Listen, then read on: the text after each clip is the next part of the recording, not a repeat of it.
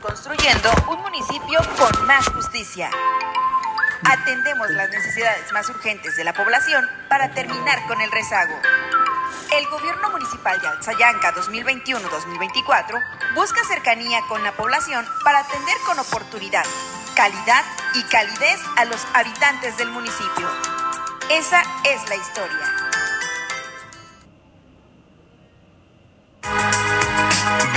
Sean a esta casa astral y de sanación, hermano Salomón. Te damos la más cordial bienvenida a este programa de ciencia, espíritu y conciencia, donde sabrás cómo liberarte de enfermedades desconocidas o postizas a través de hierbas, cortezas, raíces, piedras o cuarzos. Escucha en estos momentos las palabras que cambiarán tu vida. Si estás escuchando este mensaje no es casualidad. El destino quiere ayudarte. Sabemos lo difícil y frustrante que puede ser enfrentarse a problemas de salud persistentes sin encontrar una solución clara. Has hecho de todo. Los médicos te han dicho que no tienes nada o peor aún, no saben qué es lo que te está pasando. En este día quiero decirte que nosotros, los maestros de la Casa Astral y de Sanación, hermano Salomón, ven con nosotros. Haz una cita al teléfono 247 124 7312. Repito, 247 124 7312. Casa Astral y de Sanación, Hermano Salomón.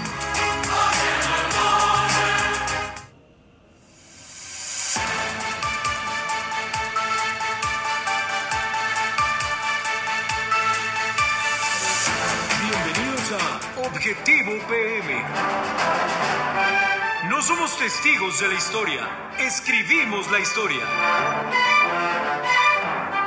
En este programa analizamos la información para ofrecerte una perspectiva única y objetiva de los hechos más relevantes de lunes a viernes. Prepárate para conocer la verdad detrás de las noticias. Objetivo PM es una producción de la más peligrosa 1370 AM.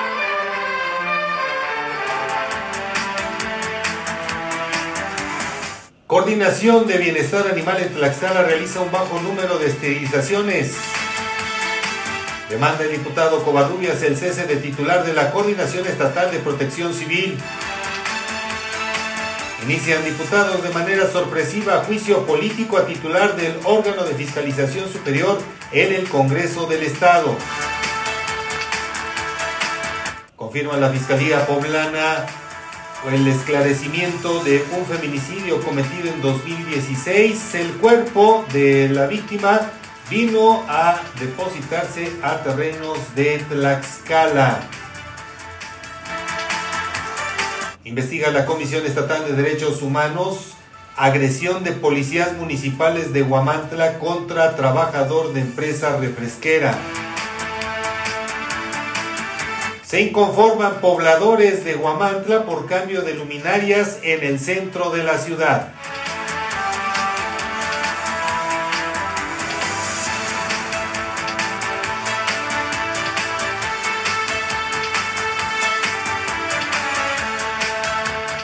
Muchas gracias por estar con nosotros. Buenas tardes, bienvenidos. Yo soy Edgar Conde Carmona.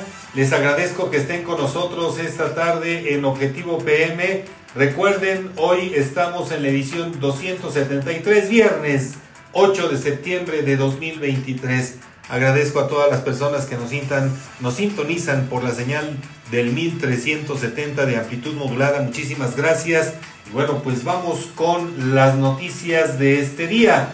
Fíjense que desde el inicio de sus operaciones, el 2 de enero de 2023, la Coordinación de Bienestar Animal en Tlaxcala ha esterilizado a tan solo 155 perros y gatos, una cantidad mínima si comparamos con lo logrado en algunos municipios. Este bajo número de cirugías de esterilización ha llamado la atención de la comunidad y los defensores de los derechos de los animales en el estado consideraron fuentes del Observatorio Ciudadano de Protección Animal. En un posicionamiento del organismo ciudadano se da cuenta que uno de los factores que explican esta escasa cantidad de esterilizaciones es la entrada en vigor de la Ley de Bienestar Animal para el Estado de Tlaxcala que surtió efecto el 31 de diciembre pasado. Desde la óptica del organismo, dicha legislación ha limitado significativamente las facultades de la coordinación de bienestar animal, centrando sus esfuerzos en el rescate de animales en situación de calle. Frente a los escasos resultados, el observatorio lamentó que pese a que la Secretaría de Educación Pública del Estado ha implementado programas pedagógicos para fomentar entre los estudiantes una cultura de respeto y protección animal, solo han alcanzado, fíjese nada más, una cantidad mínima del 3.16%, es decir, de cada 100 alumnos solamente 3 han accedido a esta información esto plantea la necesidad de ampliar y fortalecer las acciones educativas en este sentido. En el comunicado de la organización ciudadana destaca que la Procuraduría de Protección al Ambiente del Estado de Tlaxcala ha registrado un aumento en la imposición de sanciones, pues de marzo a julio de 2023 se concluyeron 19 procedimientos de investigación y en 16 de estos casos se aplicaron sanciones o multas. En comparación, durante el periodo de agosto de 2022 a febrero de este año, de los 95 procedimientos de investigación concluidos, solo se logró imponer una multa. Este aumento en las sanciones indica una mayor acción por parte de la PROPAED en la protección de los derechos de los animales. Pese a dichos esfuerzos, el observatorio lamentó que la Procuraduría General de Justicia del Estado ha generado confusión en cuanto a la información relacionada con el maltrato animal. Por ejemplo, la Procuraduría General de Justicia informó inicialmente que había recibido una denuncia por maltrato animal y había iniciado una carpeta de investigación al respecto. Sin embargo, más tarde, la propia Procuraduría respondió que no encontró antecedentes ni registros eh, de esta información. Esta falta de claridad plantea interrogantes sobre la eficacia en la respuesta gubernamental en casos de maltrato animal.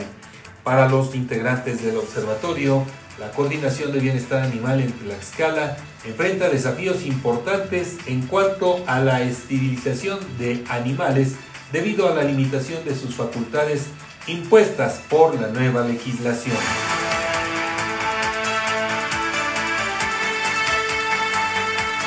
Cambiamos de tema en la información. Fíjese que en su calidad de presidente de la Comisión de Protección Civil, Seguridad Pública, Prevención y Reinserción Social del Congreso de Tlaxcala, el diputado Miguel Ángel Covarrubias, por primera ocasión, sí, por primera ocasión, porque no lo había hecho, se había dedicado a otras cuestiones, pero por primera ocasión asume su papel de presidente de una comisión y condenó el actuar del titular de la Coordinación Estatal de Protección Civil, Juvencio Nieto Galicia, por alterar el signo que identifica la dependencia a su cargo. En su intervención en la tribuna durante la tercera sesión ordinaria de sesiones, Covarrubias Cervantes cuestionó lo que quiso transmitir el funcionario estatal al modificar la imagen de la conocida Cruz de Vida, además de exigir eh, resultados de las investigaciones que se realicen sobre este punto el legislador también demandó la inmediata destitución del, servidor público, así como una disculpa pública por estos hechos. Escuchemos lo que dijo el diputado eh, Covarrubia Cervantes. Muy buenos días a todos los presentes. Quiero iniciar mi intervención con una frase que diría que ni el jefe Gorgori se atrevió a tanto. Inicio con eso. Bueno, con el permiso de la mesa directiva, compañeras y compañeros diputados, medios de comunicación y público que nos acompaña, muy buenos días. En Tlaxcala, la cultura del machismo es un carácter aferrado a nuestra sociedad que durante muchos años hemos luchado por erradicar, pero no solo de nuestro entorno familiar, sino también del educativo y del laboral, donde se esconde normalizado bajo los prejuicios y las costumbres más arraigadas. Igualmente, para nadie es un secreto el estigma que existe sobre la trata de personas en el Estado con fines de explotación sexual.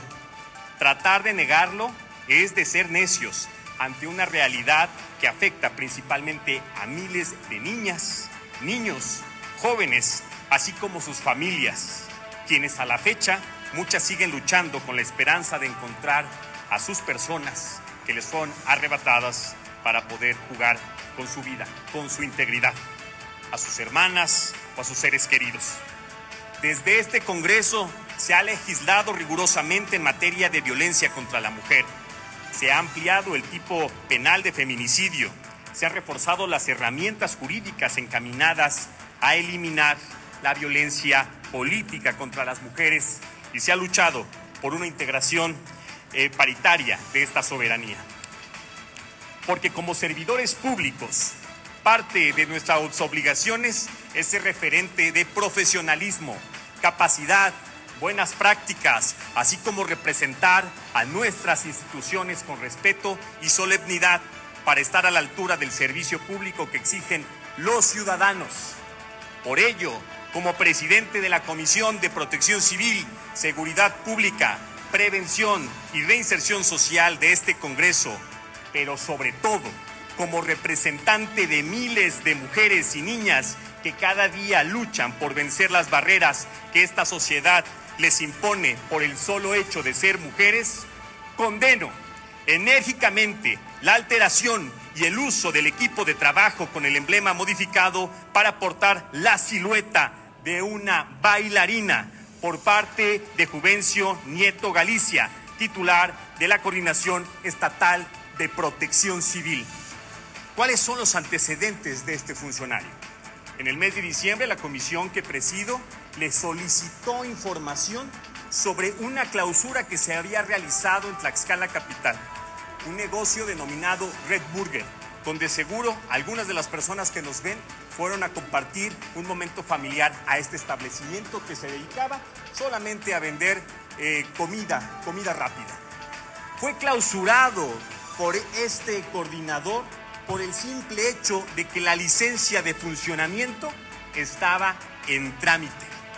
Esta soberanía a través de la presidencia de la Comisión de Seguridad Pública le solicitó información que nunca entregó. En días pasados, este servidor público se presentó a atender el llamado de protección civil de un incendio en el municipio de Yauquemeca, donde al parecer la empresa donde se realizaba este incendio no contaba con los permisos adecuados para su funcionamiento. Este servidor público se presenta con este casco, con este material, atendiendo en horario laboral parte de sus responsabilidades.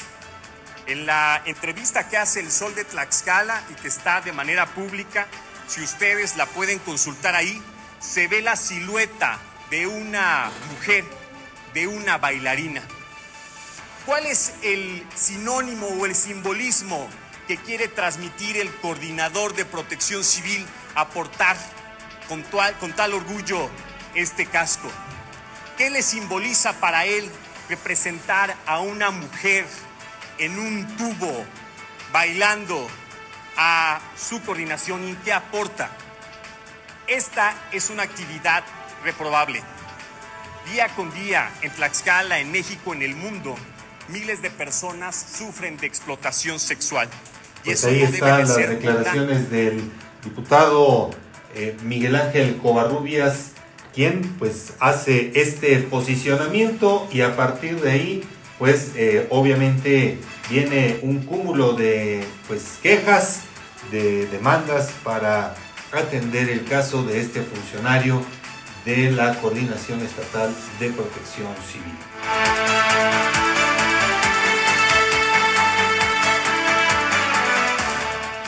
Más información en sesión ordinaria del Congreso local que tuvo lugar ayer jueves.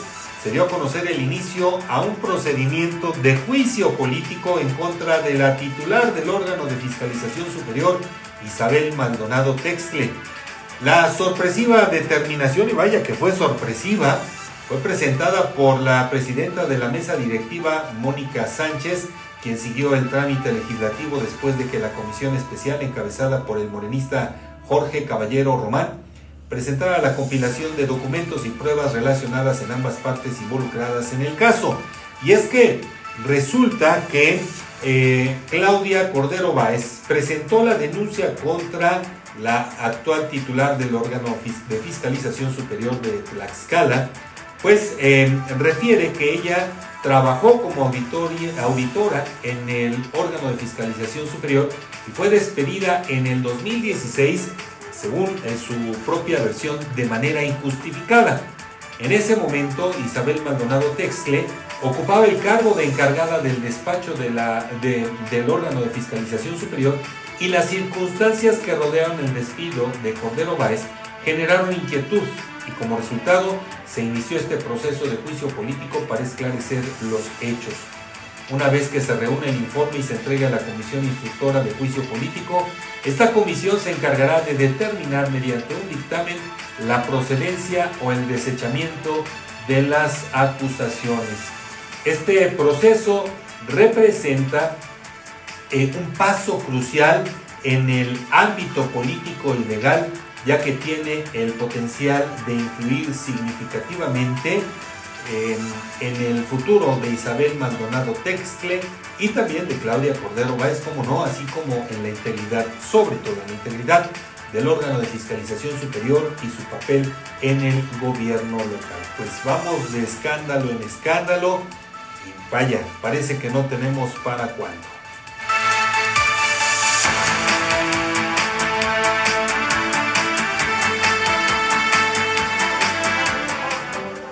Las denuncias ciudadanas tienen voz en Objetivo PM.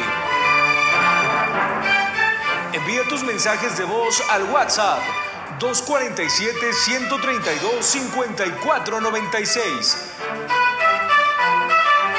Síguenos en nuestras redes sociales, Twitter, arroba Guamantla, Facebook, la más peligrosa 1370 AM, Instagram, guamantla.tv y TikTok, guamantla.org.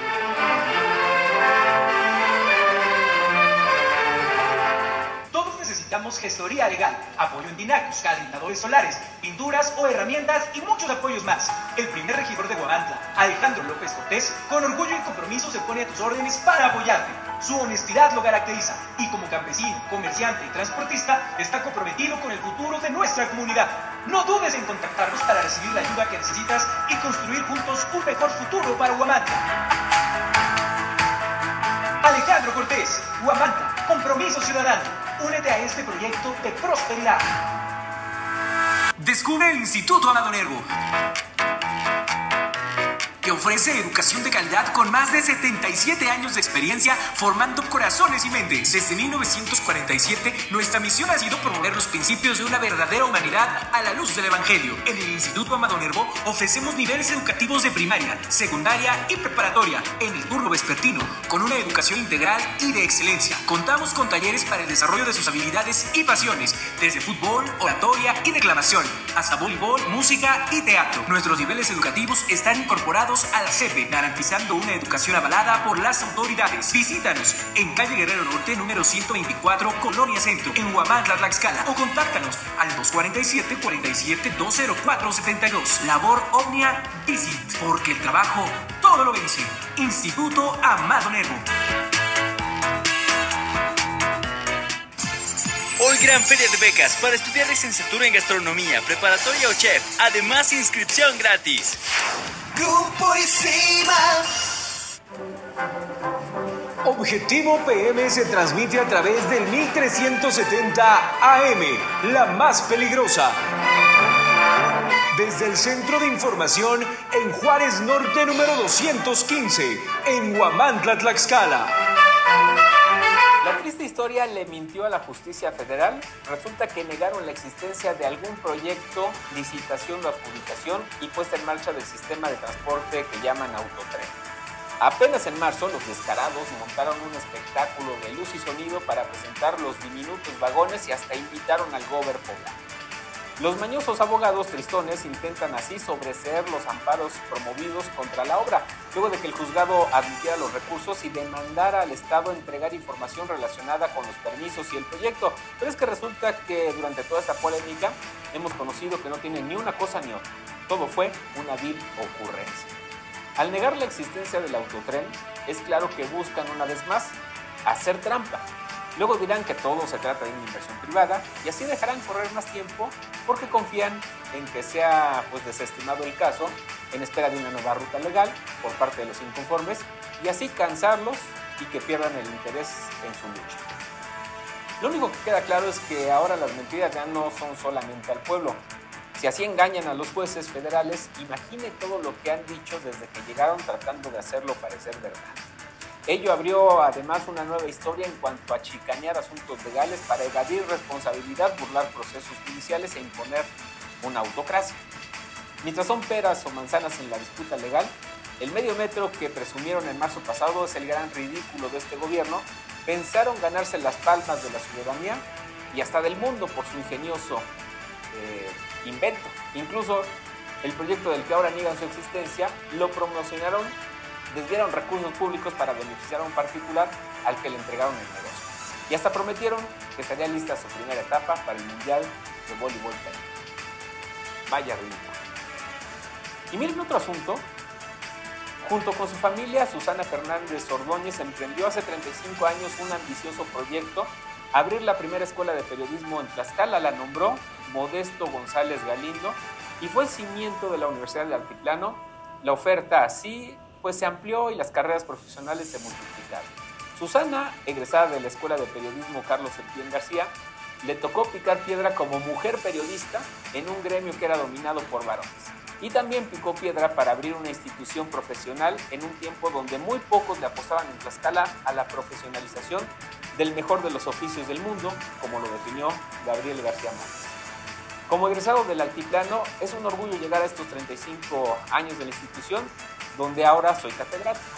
Después de meses complicados en su salud, es un privilegio tener a Susana Fernández cerca para hablar de colega a colega, pero ahora también como exalumnos de la SEPTIEN, donde concluí mi, maestría, semilla que por cierto sembró la maestra al escucharla hablar de su formación en la primera escuela de periodismo del país.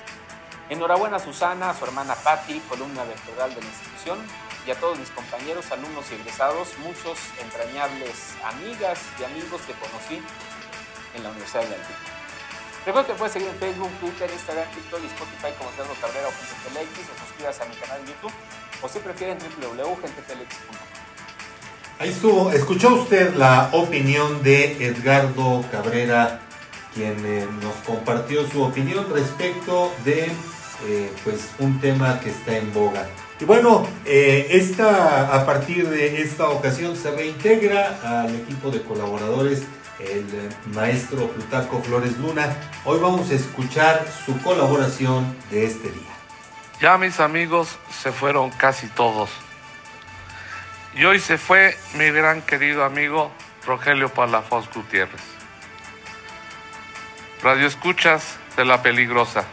Una vez más está con ustedes el maestro Plutarco para llevar la vida de un gran ciudadano urbano de esta ciudad. Rogelio Palafox fue un gran ser humano, un gran deportista, persona que supo ganarse la amistad del pueblo que lo vio nacer. Participó transportando el Juego Olímpico en 1968 durante la decimonovena Olimpiada que se celebró en México. Como político, llegó a ser presidente municipal de nuestro pueblo mágico en los años 1999-2002, donde se destaca una gran obra importante que realizó y fue la ampliación de la Plaza de Toros La Taurina. Y así fue por el gran amor a la fiesta brava que tenía. Fue diputado local, un luchador incansable por las clases más desprotegidas. Durante el tiempo que fue presidente, realizó además otras obras importantes urbanas en el pueblo. La Peña Taurina fue y será siempre una obsesión que él tenía, la cual luchó incansablemente porque alcanzara realmente el valor que tiene en, el pueblo esta fundación. ¿Cuál es esta función? Pues impulsar siempre la fiesta brava. Pero quedó inconcluso su sueño.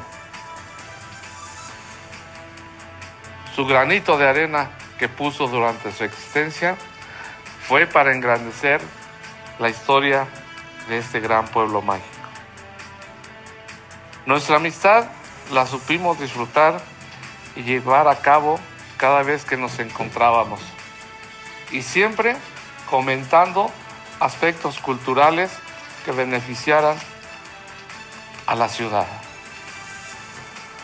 Descansa en paz, amigo Rogelio Palafox. Hasta pronto. Fue el eh, pensar, el sentir de Plutarco Flores Luna, quien le agradecemos y de que nos complace saber que ya se encuentra recuperado de salud. Esa fue la razón por la cual dejó de colaborar con nosotros, pero se reintegra de nueva cuenta para llevarnos a todos eh, pues eh, pequeños pasajes de personajes que han hecho y que han, de, que han hecho de su vida la historia de Guamantla.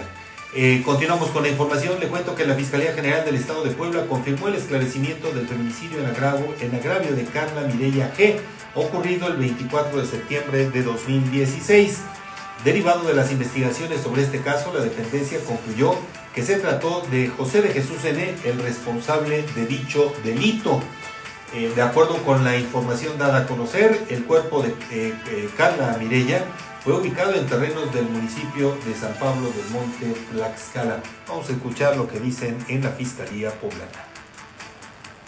El 24 de septiembre de 2016, la Fiscalía inició investigación por la denuncia presentada por el padre de Carla Mireya G., de 18 años de edad.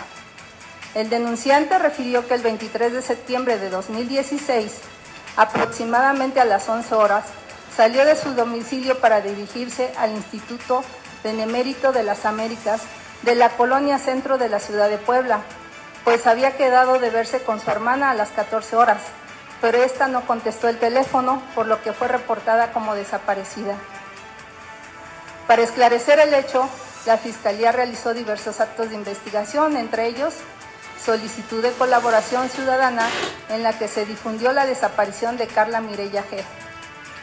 Entrevistas a testigos estableciendo una línea de tiempo, esclareciendo que Carla Mireya G fue vista por última vez, así como las personas con las que estuvo.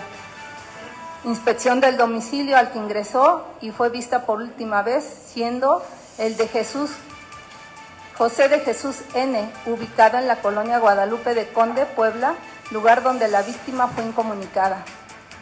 La Fiscalía de Puebla estableció coordinación con autoridades de la Procuraduría de Tlaxcala la cual informó que el 30 de septiembre de 2016 ubicaron el cuerpo sin vida de una mujer en el predio denominado El Mal País, ubicado en camino de San Pablo del Monte, Tlaxcala. Necropsia de ley realizada al cuerpo localizado en la que se concluyó que la causa de muerte fue asfixia mecánica por estrangulación. Reconocimiento de cadáver a cargo de familiares de la víctima. Diversas entrevistas, entre ellas las de una hermana y de amigas de Carla Mireya G., quienes aportaron datos relevantes a la investigación, manifestando que tenía una relación con José de Jesús N. También mencionaron que el día de la desaparición de la